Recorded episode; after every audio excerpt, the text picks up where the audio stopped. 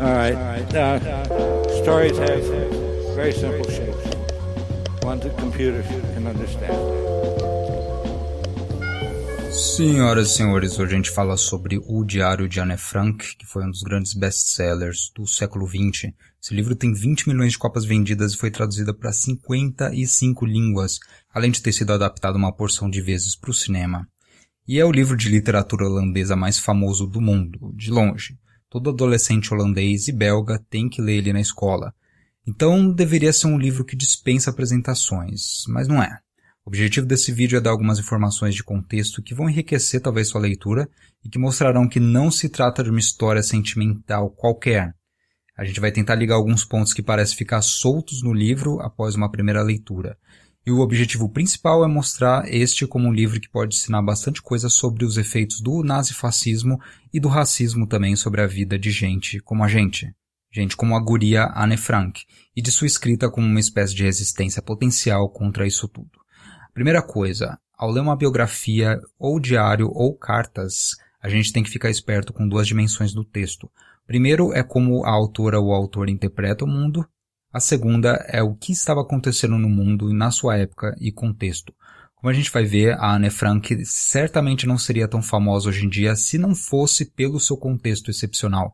Ela era uma adolescente acima da média, sem dúvida, mas acima de tudo, ela era uma adolescente vivendo em tempos incomuns.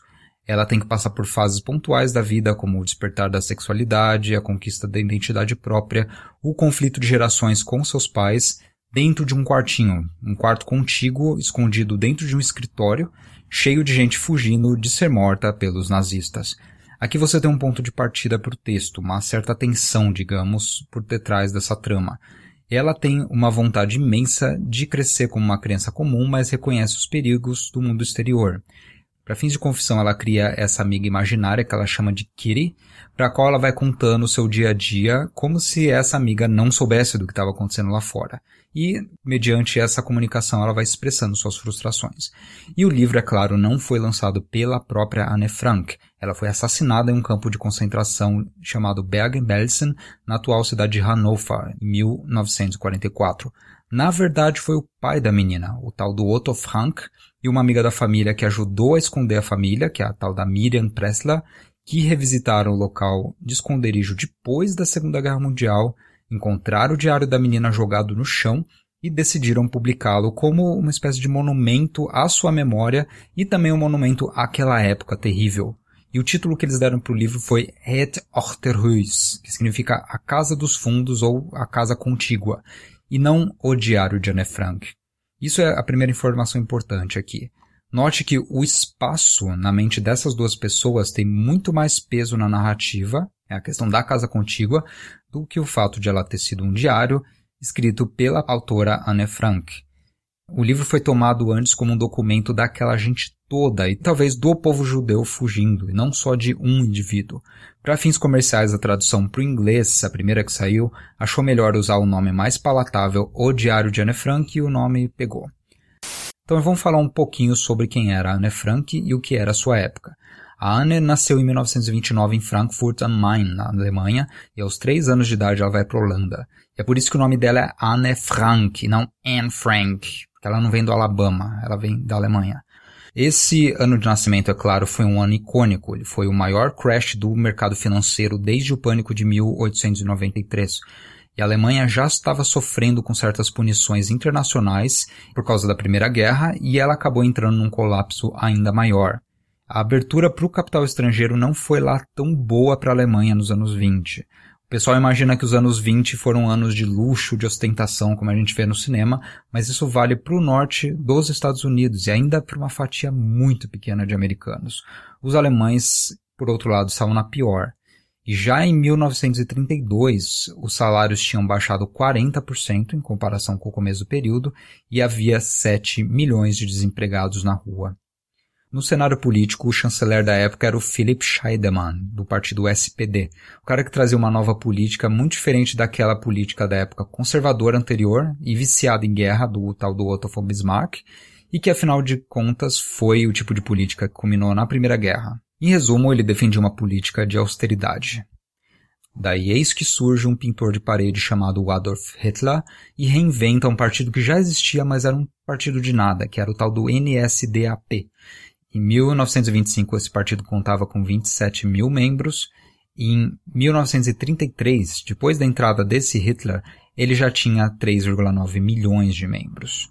O Hitler era inicialmente visto como um maluco, meio incompetente, que acabaria num hospício. Ele não era levado a sério mas ele criou uma máquina de propaganda e teorias da conspiração sem noção nenhuma que apontava o dedo para os possíveis culpados da pobreza e da decadência alemã. E lógico que quando ele fazia isso, ele estava ignorando os erros dos próprios alemães. Né? Os políticos alemães anteriormente que fizeram a Primeira Guerra acontecer também. Mas mesmo assim, como ele dá uma resposta fácil para as coisas, ele ganhou um espaço na política do parlamento alemão, o tal do Reichstag. E se seu partido tinha 12 assentos em 28, esse partido já contava com 288 assentos no parlamento no ano em que o Hitler é eleito, 1933, só cinco anos depois. Ele entrou, na verdade, como braço direito de um outro político, do Hindenburg, que era uma espécie de industriário da velha guarda política prussiana, mas que já estava muito velho. E o Hindenburg morreu um ano depois, em 1934, de causas naturais. Outro autor de diário da época, chamado Victor Klemperer, resume bem essa transição. Ele diz o seguinte: Hindenburg morre às 9 horas do dia 2 de agosto, e uma hora mais tarde, uma lei do governo do Reich de 1 de agosto aparece, né, magicamente. Os cargos de presidente e chanceler estão unidos na pessoa de Hitler. O exército declarará seus votos a ele.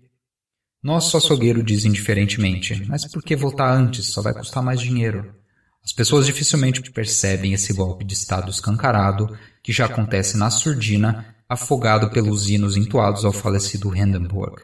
Eu juraria que milhões e mais milhões não têm ideia da coisa monstruosa que acaba de acontecer.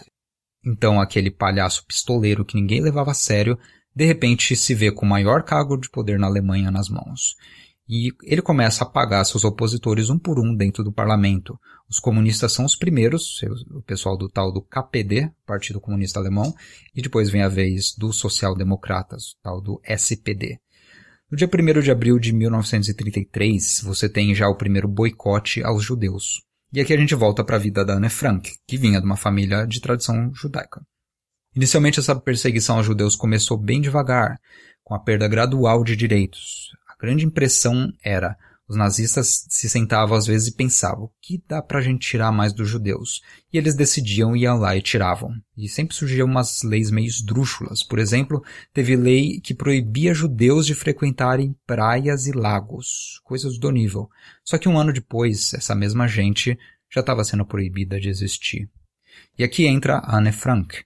Ela não tinha direito à escola depois de um tempo e a família decide se mudar para a Holanda. Esse era um lugar que sempre abrigou judeus perseguidos, desde a Idade Média, e era um estado laico, que era na época uma exceção dentro da Europa. A garota chega no novo país aos três anos de idade, e a gente vê quando ela cita alguns versos de poema, coisa que ela escreve em alemão no texto, ela escreve com vários erros de ortografia, porque ela, a rigor, se torna uma cidadã holandesa e passa a ter o holandês como sua primeira língua, né? Até 1938, um terço dos judeus alemãos já tinham migrado para a Palestina ou para países europeus diversos. Só que muita gente teve que ficar para trás por razões financeiras, já que as contas bancárias dos judeus começaram a ser saqueadas pelo governo já no final de 1933. Ou então tinha gente que tinha um pai doente, por exemplo. Não se esqueçam que avião comercial não era uma coisa comum na época, era extremamente caro fazer um voo de avião, né?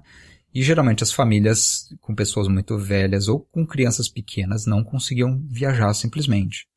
E a guerra começa, como todo mundo sabe, em 1939. E já em 14 de maio de 1940, a Holanda é invadida. Então ela é invadida, tira-se o governo que estava na época, e os alemães identificam, ó, tem um simpatizante nazista aqui, outro aqui, e a gente vai dar o poder para essa gente. O nome desse grupo é NSB, que é o tal do Nationalsozialistische Bewegung gente que era muito pequena na política, gente competente, insignificante, que ninguém levava a sério dentro da política, de repente, da noite para o dia, ganhava cargos extremamente altos, só porque juraram lealdade aos alemães. Começa um ano repleto de traições pessoais dentro das repartições públicas, e é um show de gente puxando um tapete do outro para ver quem consegue o novo cargo ou o salário maior. Enquanto isso, os nazistas começam a dominar tudo sem muito esforço. No dia 2 de julho de 1940 foi a vez da Holanda ter aquela cena que ficou muito conhecida pelo início do filme A Lista de Schindler, que é o tal do registro dos judeus. Ele funcionava meio assim. Um funcionário do governo alemão convocava os judeus locais com antecedência, punha uma mesa no centro da cidade, o pessoal fazia uma fila e um por um ia dando seus dados, o nome, onde morava, a profissão, etc. Mais tarde, o pessoal notou que aquele era um controle para saber quantos judeus os alemães deviam matar mais para frente e onde eles moravam. E ele seguia um projeto estabelecido na tal da Conferência de Wannsee, realizada em Berlim no dia 31 de março de 1941, que, e essa conferência foi basicamente um monte de oficial do governo alemão chegou a um plano que eles chamam de Endlösung, que é a tal da solução final. Essa solução final foi vamos matar todos os 11 milhões de judeus europeus. Já que eu deixo uma foto do número que eles anotaram do lado de cada país que eles deviam matar. E vocês nunca vão ver os nazistas se referirem à palavra holocausto nesse contexto, tá? Esse termo holocausto foi criado só em meados de 56, lá bem depois da guerra. A palavra era Endlösung. E em hebraico a gente chama essa palavra de Shoah. E a pergunta que fica aqui é: por que esse enfoque obcecado nos judeus? A resposta para isso é que existe uma teoria da conspiração que colocou os nazistas do poder antes de tudo. E o Klemperer, que eu já citei, vai falar o seguinte no dia 25 de abril. O destino do movimento hitlerista sem dúvida será decidido pelo tema dos judeus. E o Klemperer adiciona: não entendo o porquê de eles terem tornado esse tópico tão central em seu programa. Isso vai afundá-los. Mas nós, nós provavelmente iremos abaixo junto com eles. Aqui a gente tem dois fatores importantes a considerar. Você tem a perseguição aos comunistas e socialistas, que é algo que até dá para entender, porque esses grupos defendiam o exato oposto do que os nazistas queriam. Eles eram adversários de extrema esquerda. Eles eram contra monopólios privados se opunha aos nazistas dentro da política. E os nazistas, por sua vez, eram uma gente que encheu o rabo dos monopólios industriais, principalmente da indústria de ferro e automobilística, e era uma gente de direita contra minorias. Então, o ódio aos comunistas dá para entender, mas o ódio aos judeus é um pouco mais sutil. Nós temos origens culturais de um racismo contra judeus desde a Idade Média, sempre esteve lá, só que o Hitler teve que ir um pouco adiante, meio porque ele já tinha começado sua campanha política com uma teoria da conspiração ridícula, que punha a culpa nos judeus por tudo. E ele precisava mostrar resultados, então ele inventou até ramos dentro da medicina alemã para dar um suporte científico meio falso, meio esquisito, a tal da superioridade racial alemã contra a perversidade racial dos judeus, dos africanos, dos latinos como nós e por aí vai. Só que os judeus sempre estavam no nível mais baixo para ele e por isso havia uma necessidade de eliminá-los, como se fossem ratos. Só que aí surge a pergunta: o que a Anne Frank e sua família sabem sobre tudo isso? Eles sabiam muito menos do que a gente. Parte da leitura do, do, livro mostra isso, que eles vão descobrindo aos poucos o que está acontecendo nos bastidores. Eles nunca sabem até que ponto vai esse ódio dos alemães e eles sempre hesitam um pouco antes de dar um passo à frente. Até que vem a primeira menção aos campos de concentração, e isso ainda no começo do livro. Ela vem com um tal de decreto de trânsito da Margot, que é a irmã mais velha da Anne ela recebe isso por correio, né? Tipo, você, a partir de tal dia, tem que constar em X estação de trem, porque você vai ser transitada para algum canto. E aqui a gente tem a primeira menção da Anne Frank, ela fica assustada, claro, e ela diz o seguinte, visões de campos de concentração e celas solitárias passaram por minha mente. Então, o pessoal já sabia um pouco do que se tratava, só que campos de concentração na época era algo comum em guerra. Quando você estava num contexto de guerra, às vezes eram transitadas pessoas de cidades inteiras para outro canto, porque ia passar o exército lá, ou porque alguma coisa ia acontecer, e esse trânsito era comum, certo? Isso é o que diziam. Em muitos casos, claro, essa gente era escravizada, rolou muita escravidão de judeu nessa época. Só que a gente tem um outro tipo de campo, que é o tal dos campos de extermínios. Eles foram descobertos muito mais para frente. A Anne Frank nunca ficou sabendo que existia isso até estar em um. E tudo tinha um tom de boato, portanto, o que torna a narrativa ainda mais assustadora e mais interessante pra gente, né? A incerteza constante ajuda a criar um certo tom particular desses diários. Só que na mídia inglesa já começava a circular notícias sobre gaseamento, sobre morte por gás Zyklon B. A Anne ouve a respeito disso na rádio, na entrada de 9 de outubro de 1942, mas não se pensava que isso fosse um plano para aniquilação completa dos judeus, só um método alternativo para execução de prisioneiros, de gente presa por crimes. Só que na prática, a gente sabe, crianças de colo e idosos também eram gaseados. Os alemães, por outro lado, eles sabiam disso o tempo todo. Muitos tiraram o corpo fora, e eu estou falando aqui de cidadão de bem, tirando o corpo fora, e fingiram ignorância, fingindo que o Estado sabia o que estava fazendo. Eu tenho uma citação aqui do Eugen Kogon, e ele vai dizer o seguinte: Mal havia um alemão que desconhecia que as prisões estavam lotadas e pessoas eram executadas no interior a torto e direito. Muitos industriários requeriam escravos dos campos de concentração para suas usinas, Funcionários das repartições de trabalho sabiam que as grandes empresas punham escravizados pela SS para trabalhar. Como o povo alemão reagiu contra essa injustiça? Como povo, de forma alguma. Esta é a amarga verdade. Ainda assim, a gente lê no diário da Anne Frank um certo otimismo por parte de alguns judeus, isso que deixa ela muito brava com os pais do namorado dela, o Peter. Ela parece ser a pessoa mais sensível à gravidade daquela crise, né? O Klemperer, nos seus diários, faz a mesma coisa. Ele, todo momento, ele mostra uma raiva profunda contra gente que, mesmo sendo vítimas de uma perseguição histórica, às vezes são insensíveis à violência até que seja tarde demais. A família Franco foi mais esperta do que isso, então ela imigrou para a Holanda no tempo certo. Só que mesmo na Holanda, a família Franca acaba perdendo um pouco da segurança que tinha, e o jogo vira principalmente no dia 7 de maio de 1943, porque o Otto Frank, o pai da Anne, ele tinha uma empresa, que é a tal da Opecta Velka. Essa empresa funcionou na Holanda por certo tempo, né? ele, ele migrou a empresa de Frankfurt para Amsterdã, só que ela perde o direito de existir uma vez que os nazistas tomam a Holanda. E essa empresa é embargada pelo Estado e vendida a preço de banana por uma tal de Ries Company, uma outra empresa, que fica no mesmo edifício, com as mesmas mesas, alguns dos funcionários também continuam os mesmos, só que ela passa a ser administrada por amigos da família, que era gente holandesa, não eram judeus e portanto não estavam sendo perseguidos. Como essa gente gostava muito dos Frank, eles acabaram ajudando a esconder a família dentro da própria empresa. Essa gente é a gente que resgata do chão o diários e tem parte central na publicação do livro. A primeira deportação em massa na Holanda acontece em fevereiro de 1941. Você tem 398 judeus indo de Amsterdã e de Roterdã para o campo de concentração de Buchenwald. Como os Franks são descobertos? Eles são descobertos por causa de uma traição de um tal de Willem Gerard von Maren, que era um dos funcionários antigos da empresa, e ele trai a família pelo motivo mais mesquinho possível, mas que faz a gente entender um pouco o que estava acontecendo naquela época. A gente tem a tal da polícia secreta alemã, a Gestapo, que ajudava a criar um, um clima de traição institucionalizada e de paranoia constante, porque que se você indicasse o esconderijo de um judeu, você ganhava certas coisas. Na sua empresa você ganhava férias maiores, por exemplo. Às vezes você ganhava um cargo que você estava querendo. Então surgiu toda também uma conspiração que ajudava as pessoas a se traírem e poupar a polícia de trabalhar.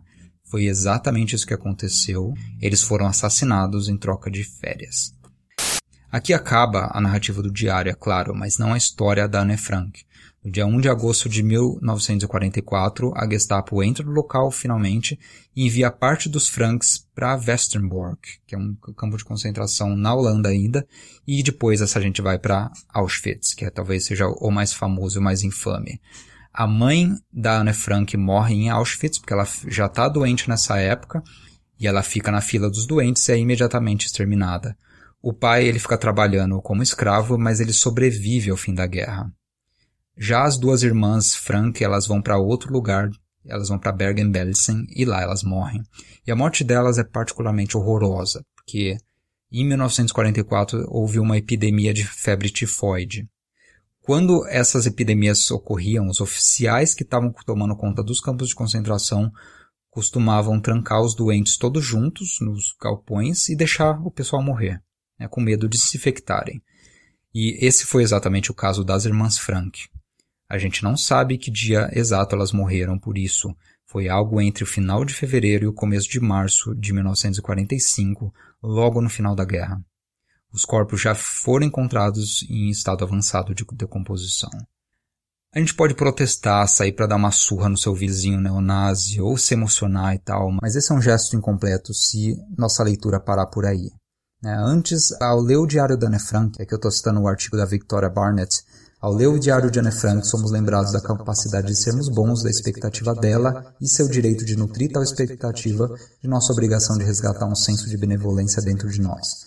Lendo dessa forma, o diário é também uma afirmação radical que nega aceitar que os criminosos nazistas têm a última palavra. E esse é central aqui. Ela incorpora o idealismo e a decência tão radicalmente ausentes no nazismo e assim permanecem em nosso mundo hoje. Em outras palavras, o diário é parte de um projeto muito maior da comunidade judaica do pós-guerra de recontar aquela história tenebrosa, só que de um ponto de vista das suas vítimas, e resgatar autoridade sobre essa história, portanto. E esse projeto pode ser ligado ao projeto de outras comunidades que também foram perseguidas e assassinadas. A Frank se irrita muito com o senso de obrigação, porque ela tem que falar e discutir o tempo todo sobre política com os pais. E ela se irrita como vários de nós se irritam hoje, né? E realmente é um saco ter que pensar em política. Só que política é fatalidade. Quando a água está no pescoço, ela vai te afetar e ela vai acabar com você. E aqui começa uma dimensão dos seus diários que podem até nos ensinar algo em 2021, que é sobre a psicologia de uma pessoa que está vivendo um trauma histórico. Ela auxilia em nossa própria confusão sobre os eventos e as crises históricas que nós mesmos vivemos hoje. Então há como ler o diário como uma história sentimental e triste, que de fato ela foi. Só que minha sugestão é que a gente pode tirar um pouco mais daí. A gente pode comparar o caso da Anne Frank com outro diário da época, o do Victor Klemperer. Ele era um professor universitário na Alemanha, ele era um homem de quarenta e tantos anos. E ele criou diários que não se deixam ler tanto como uma progressão, como uma história de conquista da maturidade, né? Que é o caso da Frank. Na verdade, para ele, a progressão dos eventos importa muito mais. Ele vai contar como os amigos da família se renderam ao nazismo ou foram aos poucos exterminados, como a repressão a opositores do governo começou como uma forma de desmoralização. O pessoal primeiro perdia emprego, depois perdia a liberdade, se deprimia, e isso acabava com a saúde mental. Né? Ele conta muito o cotidiano daquela perseguição. Algo que livros de história às vezes não mostram tão claramente pra gente. A questão da Anne Frank como uma criança que ela era fica mais restrita à possibilidade de conquista da liberdade pessoal, que é algo comum a uma pessoa na faixa etária dos 13 aos 15. A gente lê nos diários que ela está estudando inglês, francês, ela está retomando as matérias da escola para não ficar atrás, mantendo sempre uma esperança de que ela vai voltar para o mundo normal assim que acabar aquela crise. Ela é uma garota normal em tempos anormais, em resumo. A questão aqui é, é possível a gente ler os diários como uma espécie de romance de formação, digamos porque parte da divisão de temas que eu fiz segue a cronologia da vida da Anne Frank. E ela mostra duas atitudes muito diferentes. Você tem uma primeira Anne Frank, que é muito mais infantil do que a última Anne Frank. Né? Ela aprende a lidar com a família e certos problemas que ela tem com a mãe, principalmente, e com a irmã. Ela vira uma amiga da irmã só depois do, de estar presa. Ela aprende a escolher sua companhia e ela começa uma espécie de namoro com o tal do Peter, filho de uma família que mora com eles. E ela aprende a ignorar pessoas que a irritam, como os pais do Peter. Ela atinge certa autonomia e é capaz de pensar a respeito de si mesma de forma crítica depois de um tempo. E existem adições posteriores a esse diário, achadas em folhas soltas, né? E elas são as entradas a partir do dia 29 de março de 1944, que é, é um momento de virada nesse texto. É, nesse momento a Ana se impressiona com uma mensagem na rádio que ela estava ouvindo de que diários, cartas escritas durante aquela época de cativeiro vão ser publicados pelo governo holandês e britânico mais para frente. E aqui surge uma consciência dupla nela. Ela parte a julgar suas entradas antigas no diário e se vê como um outro ser. Ela tem, vamos dizer, uma consciência dividida, que julga quem ela era no passado e começa a corrigir seu texto. Ela reconhece que ela está, de certa forma, amadurecendo tem certas coisas que são infantilidades, e aqui cresce a sua autoconsciência, ela começa a virar uma mulher adulta, digamos, que é um aspecto central para uma autobiografia, para um romance de formação. Então tem esse caráter literário, de certa forma, que a gente pode também apreciar nesse texto. Uma nota final aqui. Tem várias edições desse livro em português e nenhuma foi feita a partir dos originais completos escritos em holandês Boa parte das versões que circulam por aí foram traduzidas do inglês e de uma edição editada pelo pai da Anne Frank, o Otto Frank. Que ele, como homem do começo do século XX, ele acabou tirando certos trechos que eram mais sugestivamente sexuais do texto. Só que hoje as edições holandesas, por exemplo, que circulam, elas são edições integrais mesmo, que mostram toda a história, né? Então, editoras brasileiras interessadas nessa obra abram o olho para isso e lançam uma versão crítica com documentos da época, porque isso já está disponível. E pelo amor de Deus, lancem o livro por seu título real, que não é O Diário de Anne Frank.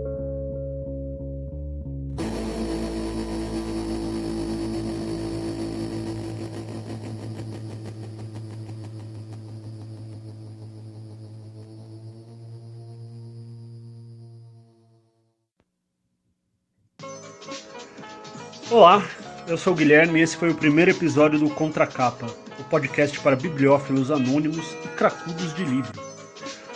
Bem, por ser o primeiro episódio, eu não tenho como dizer o formato que a coisa toda vai tomar. A ideia é gravar episódios solos como esse. Ou, ocasionalmente, eu vou abrir uma cerveja, sentar com meu parceiro Jacó e discutir sobre nossas leituras, de modo mais informal e mais opinativo. Esses são os dois formatos iniciais que a gente vai testar aqui.